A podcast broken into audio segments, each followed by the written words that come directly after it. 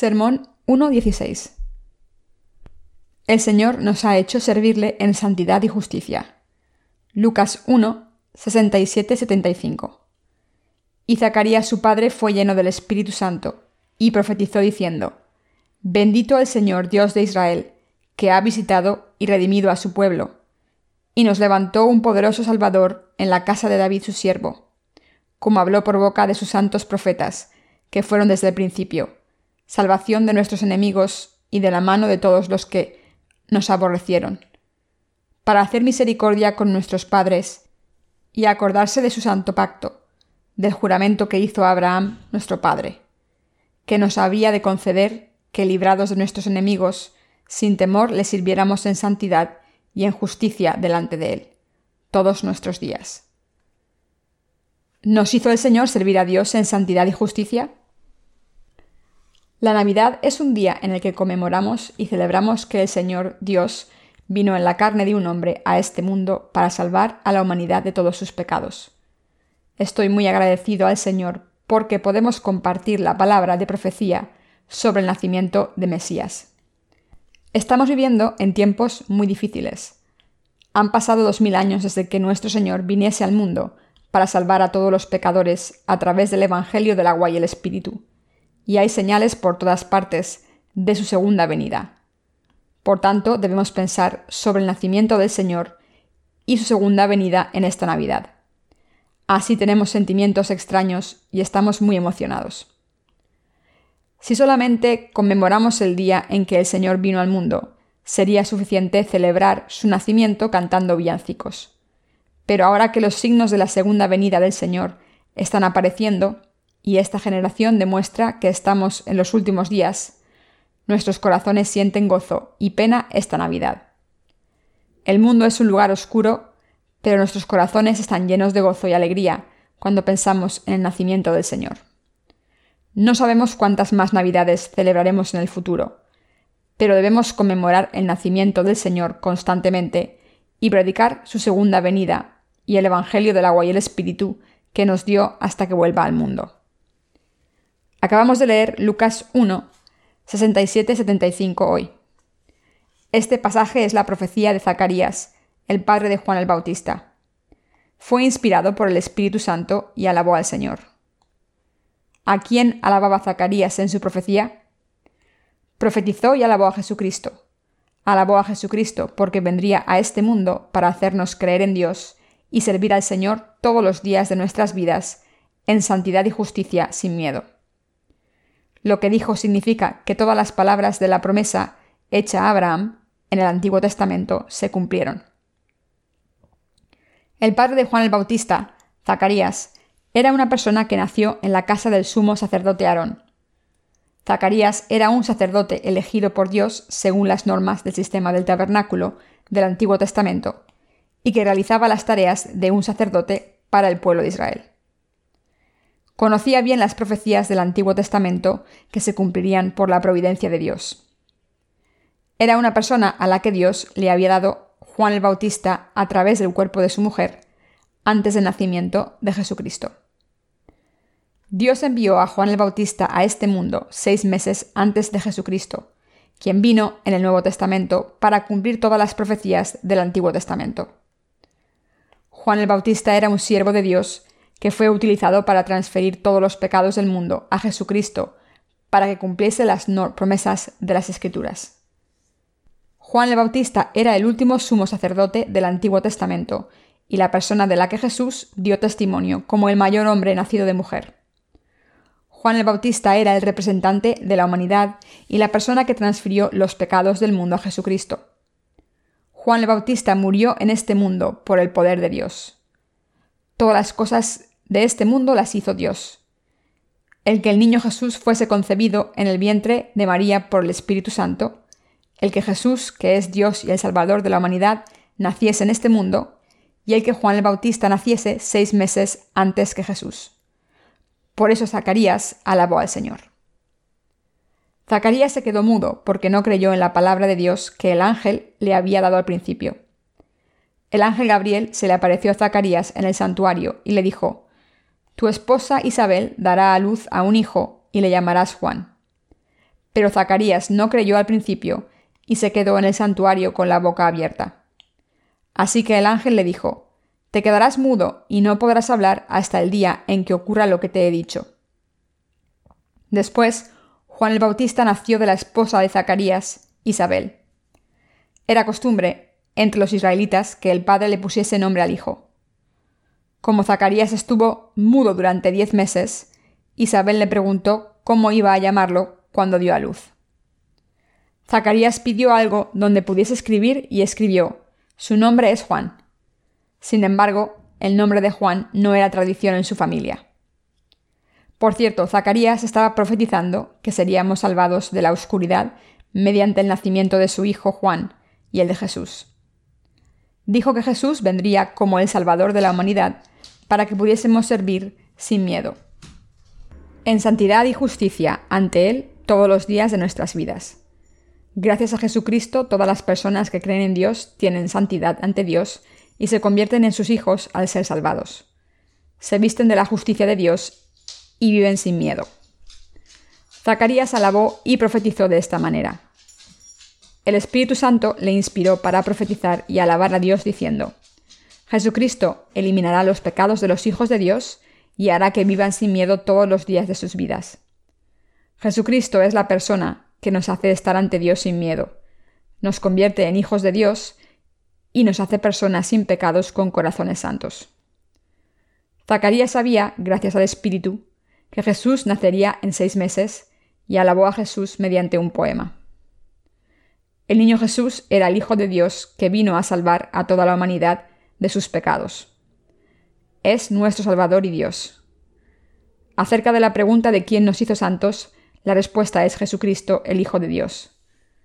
Nos dio la ley y nos hizo santos a los que creemos en la justicia de Dios, al eliminar nuestros pecados mediante el Evangelio del agua y el Espíritu. Dios nos hace vivir para siempre como santos. ¿Cómo podrían convertirse en personas justas a los ojos de Dios si no fuese por el Evangelio del agua y el Espíritu? ¿Cómo podríamos insistir que podemos convertirnos en personas limpias y santas por nuestros esfuerzos de la carne? Toda esa santidad es gracias a Jesucristo, que es Dios, y así ocurrió. Si no fuese por Dios, sería imposible convertirse en personas justas. Nos hemos convertido en hijos de Dios a través de Jesús al recibir la santidad por fe y al vestirnos de la justicia de Dios. Y por eso podemos estar ante Dios sin miedo y dando alabanza a su justicia. Al principio, Dios creó los cielos y la tierra y nos creó a nosotros. Jesucristo nos dijo lo que es bueno, lo que es pecado y lo que es el Evangelio del agua y el Espíritu, para hacernos justos para siempre a través del Evangelio del agua y el Espíritu, y para hacernos vivir para siempre, siendo santos ante Dios. Tomó todos nuestros pecados al ser bautizado por Juan el Bautista, nos enseñó lo que es la justicia y el amor de Dios, y nos salvó para siempre a través del bautismo y la cruz que constituyen el Evangelio del agua y el Espíritu. Al darnos la salvación que contiene la justicia de Dios, nos hizo no tener miedo ante Dios, alabar a Dios por darnos la salvación y vivir con gloria para siempre. Jesucristo vino al mundo como el Hijo de Dios Padre y nuestro Salvador. Jesucristo nos hizo vivir siendo hijos santos de Dios, sin miedo, ante la Santa Trinidad que vino en el Espíritu de la Santidad. Hemos recibido la gracia de la salvación eterna de Dios al creer en Jesucristo a través del Evangelio del agua y el Espíritu. ¿Cómo puede desaparecer el miedo de nuestros corazones? A través de la justicia de Dios, y no por nuestros propios esfuerzos, podemos vivir sin miedo ante Dios, y podemos ser justos sin pecados en nuestros corazones y ser hijos de Dios. Todo esto sería completamente imposible sin la justicia de Dios. Nuestra existencia no sería posible si no fuese por la justicia de Dios, y no habría nada ante nuestros ojos sin Dios. Gracias a la justicia de Dios, nos ha dado la santidad a través del Evangelio del agua y el Espíritu. Nos hace hijos suyos a los que creemos en Él y nos da las bendiciones para vivir con gozo ante Él sin miedo. Zacarías le dijo a la gente de su tiempo, a través del Espíritu, que Dios les da estas bendiciones a los que creen en su justicia y a los descendientes de Abraham por fe. Es cierto, ¿cómo podríamos alabar de esta manera si no fuera por Dios? Si no fuera por Dios, ¿cómo podríamos vivir sin miedo? La pregunta es, ¿cómo podríamos vivir sin miedo los que tenemos pecados si no fuese por la justicia de Dios? Gracias a su justicia podemos vivir sin miedo.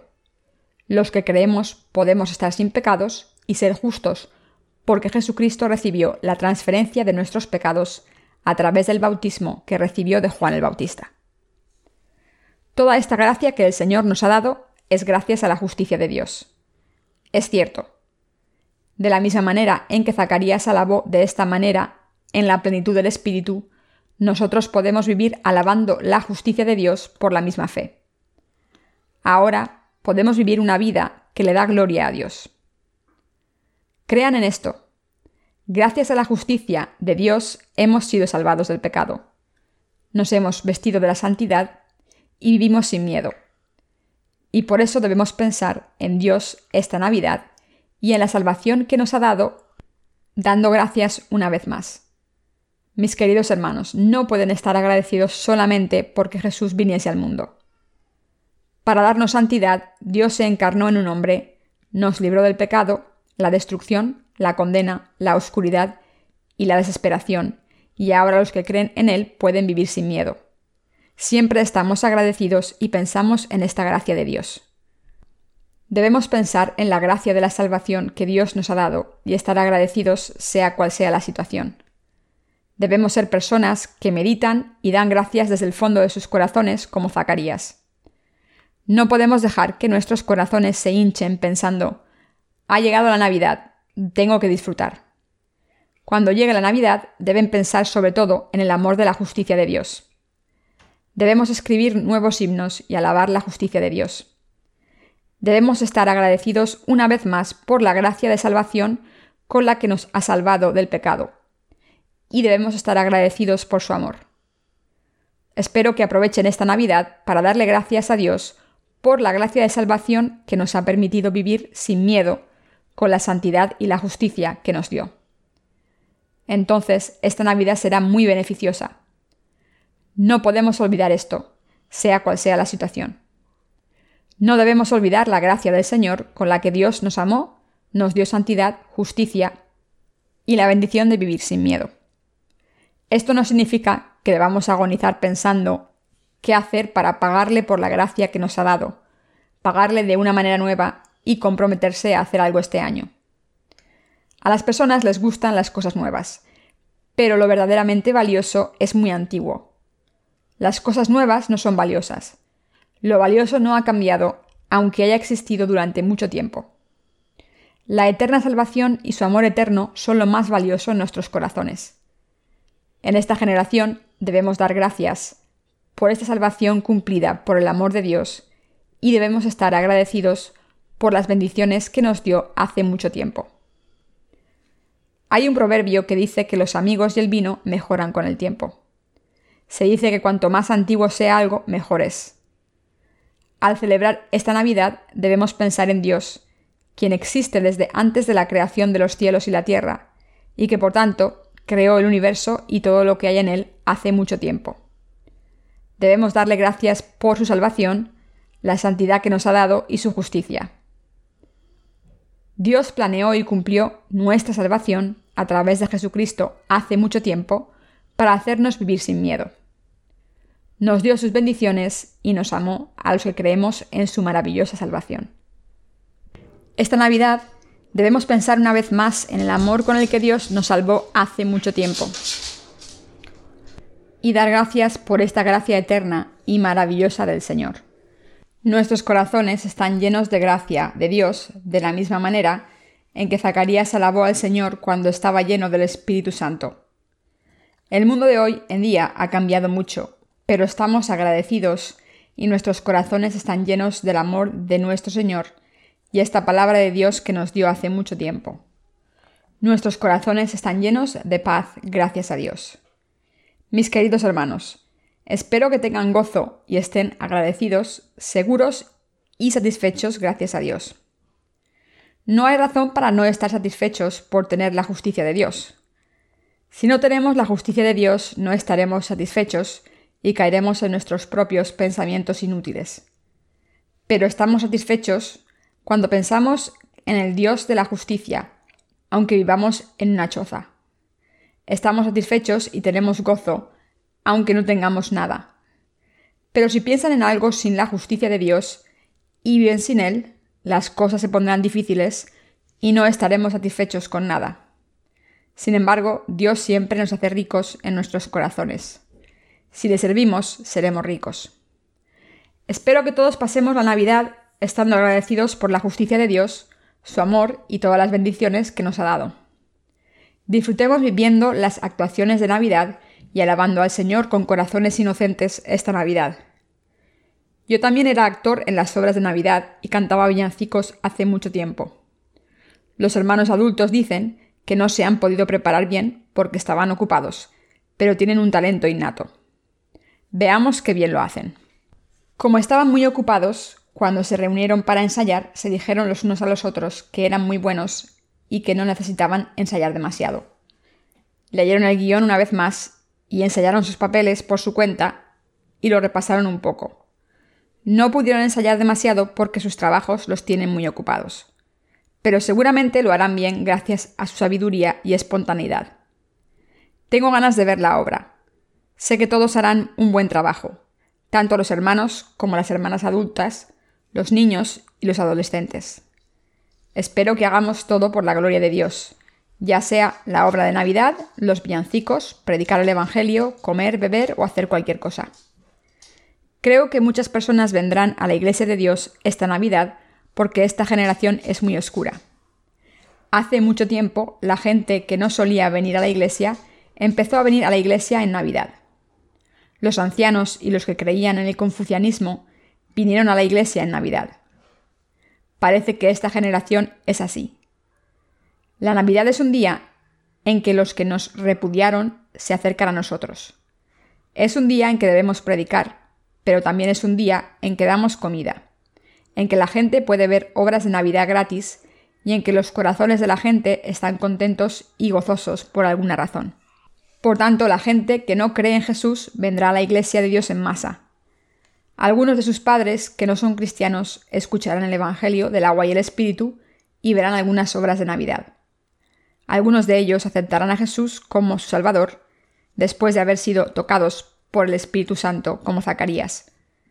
Espero que se preparen y oren en la Nochebuena con toda sinceridad y fe en la gloria de Dios.